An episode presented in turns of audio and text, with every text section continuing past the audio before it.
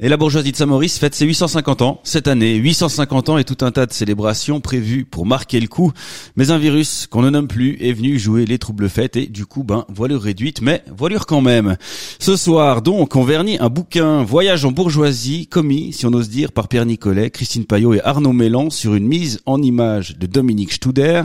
Pour parler de cet ouvrage, justement, nous avons l'honneur de recevoir l'un de ses auteurs, Pierre Nicolet. Bonsoir. Bonsoir. Alors, c'est quoi ce livre, Pierre?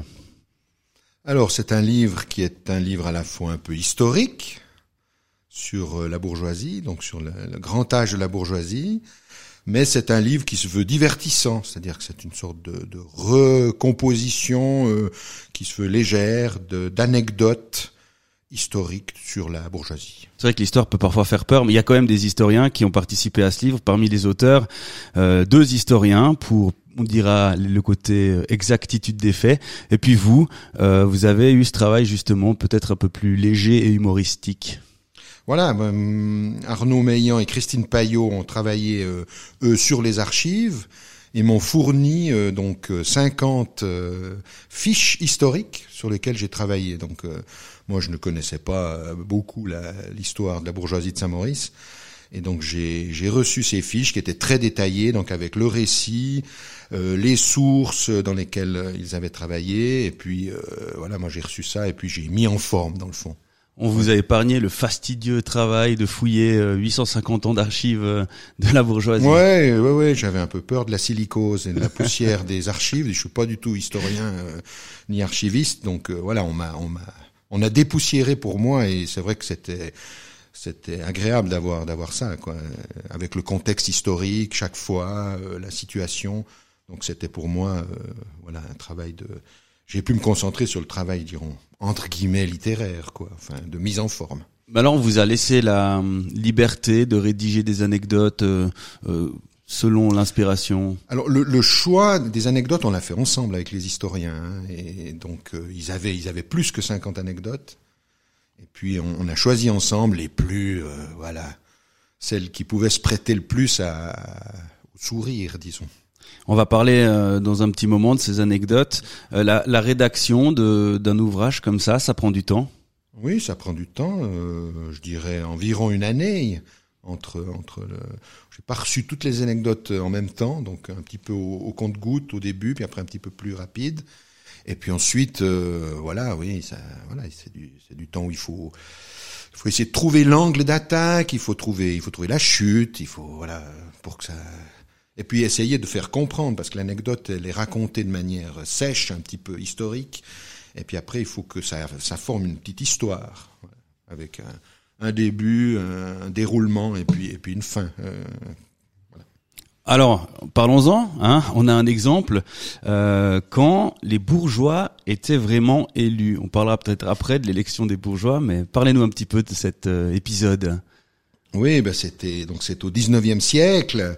Et euh, donc il y a l'élection du Conseil bourgeoisial qui apparemment en 1845, euh, il y a eu des tas de problèmes, donc il y a eu un recours. Hein. Alors c'est entre les conservateurs et les entre guillemets progressistes, c'est-à-dire les autres. On les connaît bien. c'est pas sur cette radio que je vais je vais parler de tout ça, mais disons voilà. Alors voilà, c'était le genre d'anecdote qu'il fallait traiter. Euh, il y, a, y, a, eu un recours qui, qui a, et puis l'élection a été a été euh, a été euh, invalidée. Voilà. et, justement, on, on, vous parlait un petit peu du côté humoristique, votre euh, amour des mots. Euh, toutes les occasions sont bonnes pour faire des jeux de mots, notamment avec le, je crois que c'est le nom hein, de la personne oui, bah, il s'appelle Nicolas Franc. Alors voilà, j'ai parlé de sa franchise. Euh, bon, voilà, euh, c'est ce genre de choses. Moi, je saute chaque fois sur l'occasion. Euh, c'est un peu un défaut personnel, mais je travaille avec ça. Et puis là, alors après, il y a le titre. Quand les bourgeois étaient vraiment élus, alors là, c'est pas pour me défausser, mais, mais disons, on, a travaillé avec les deux historiens et, et d'autres personnes sur les titres. Donc euh, on a chacun. Et puis euh, bon là l'idée c'était évidemment le Conseil bourgeois. Alors on y vient peut-être, je sais pas. Le Conseil bourgeoisial, c'est une c'est une liste d'entente. Voilà. Et ça fait, je sais pas. Alors euh, j'ai pas en tête, mais ça fait longtemps qu'il n'y a pas eu vraiment d'élection. Enfin c'est une élection tacite. Voilà. C'est une élection. Voilà. Avec quand même hein, une, alternance euh, du point de vue de la majorité politique entre les fameux conservateurs et les progressistes. On évite d'avoir des des francs euh, tireurs qui qui font recours. Et puis il y a aussi euh, un saut même dans le temps. Hein. On n'hésite pas à, conclure le, le, chapitre sur la sur mai 68. Oui, ben c'est pas un, livre d'histoire, donc on peut se permettre des anachronismes. Oui, alors la, la, chute ici, on peut on peut la vendre avant de l'avoir. Hein. C'est voilà ça donnerait, ne, ça donnerait-il pas raison au fameux slogan de mai 68, élection piège à con? Bon, voilà, après... Euh, Petite touche d'humour. Euh, c'est ce qu'on a essayé de faire. Oui. Ce livre, il est illustré aussi euh, par Dominique Studer. Mhm. Alors il y a y a euh, y a eu aussi une collaboration avec lui ou c'est Alors lui il a reçu mes textes. Voilà. Et puis il a fait les il a il a de son côté eu pleine liberté pour pour illustrer ça puis euh, on a été très content de, ce qu'il a fait. Donc il euh, n'y a pas eu de, pas eu vraiment de. Peut-être qu'il n'y a pas eu de collaboration, mais disons il a, il a travaillé sur les textes et puis voilà, il a travaillé de son côté.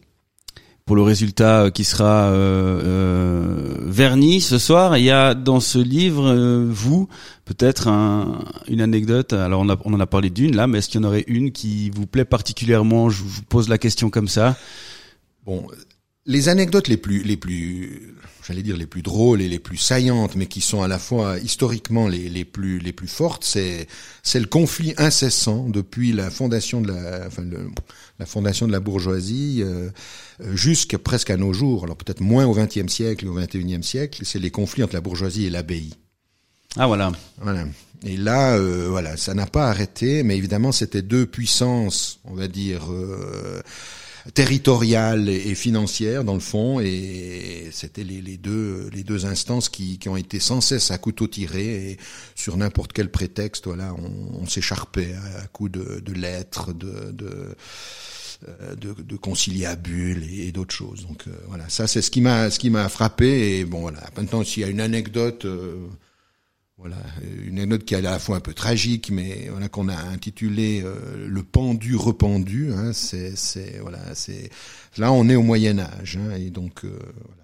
On était un peu plus violent. Quelqu'un s'est, s'est pendu et euh, comme le suicide était très mal vu par par l'Église, voilà, on a décidé comme punition post-mortem de le rependre. Voilà. Et alors ça paraît peut-être un peu macabre, mais enfin euh, voilà ce qui a permis. Et alors ce qui est ce qui est intéressant dans cette anecdote, alors peut-être un petit peu plus sérieux, mais ce qui est intéressant dans cette anecdote, c'est que euh, le, le, bras armé de l'Église, enfin donc qui a fourni le gibet et tout ça, eh bien c'est les instances politiques, c'est-à-dire la bourgeoisie. Voilà, donc là, on a une collaboration. Qui a réussi à se mettre d'accord pour une fois. mais peut-être pour une cause qui n'est pas forcément la plus noble. Voilà, alors ceux qui disent que notre société est toujours plus violente, on les renvoie à la lecture de, de ce livre. Est-ce que vous pensez que dans 850 ans, il y aura un, nouvel ouvrage sur les sur, sur la suite de la bourgeoisie? Ah, Bien malin pourrait celui qui pourrait dire ça, hein, mais on peut espérer, oui, pourquoi pas. Peut-être faut peut-être pas attendre 850 ans. Est-ce qu'il y a aujourd'hui euh, des anecdotes qui ont trait à la bourgeoisie? Peut-être que l'année des 850 ans a produit son lot de d'anecdotes réjouissantes. Ça, je sais pas. Il y en aura certainement. En attendant, euh, vernissage, dédicace euh, de, de, ce livre ce soir. Alors, euh, pour les gens qui vont acquérir ce, ce livre plus tard, est-ce qu'ils auront la chance peut-être un jour de vous le faire signer quand même? Ou c'est que aujourd'hui? Alors, euh, la bourgeoisie m'a mandaté pour venir aujourd'hui pour signer pour les bourgeois. Pour les bourgeois. Mais ce livre est évidemment destiné à toute la population de Saint-Maurice, des environs du canton, de la Confédération et du monde entier. Alors, donc, euh, si quelqu'un veut que je dédicace ce livre, je suis à, je suis à disposition. Eh bien, vous souhaite que ce soit un, best-seller. Euh, merci Pierre Nicolet d'être venu nous voir. Mais merci à vous. Et bonne soirée. Votre accueil. Merci.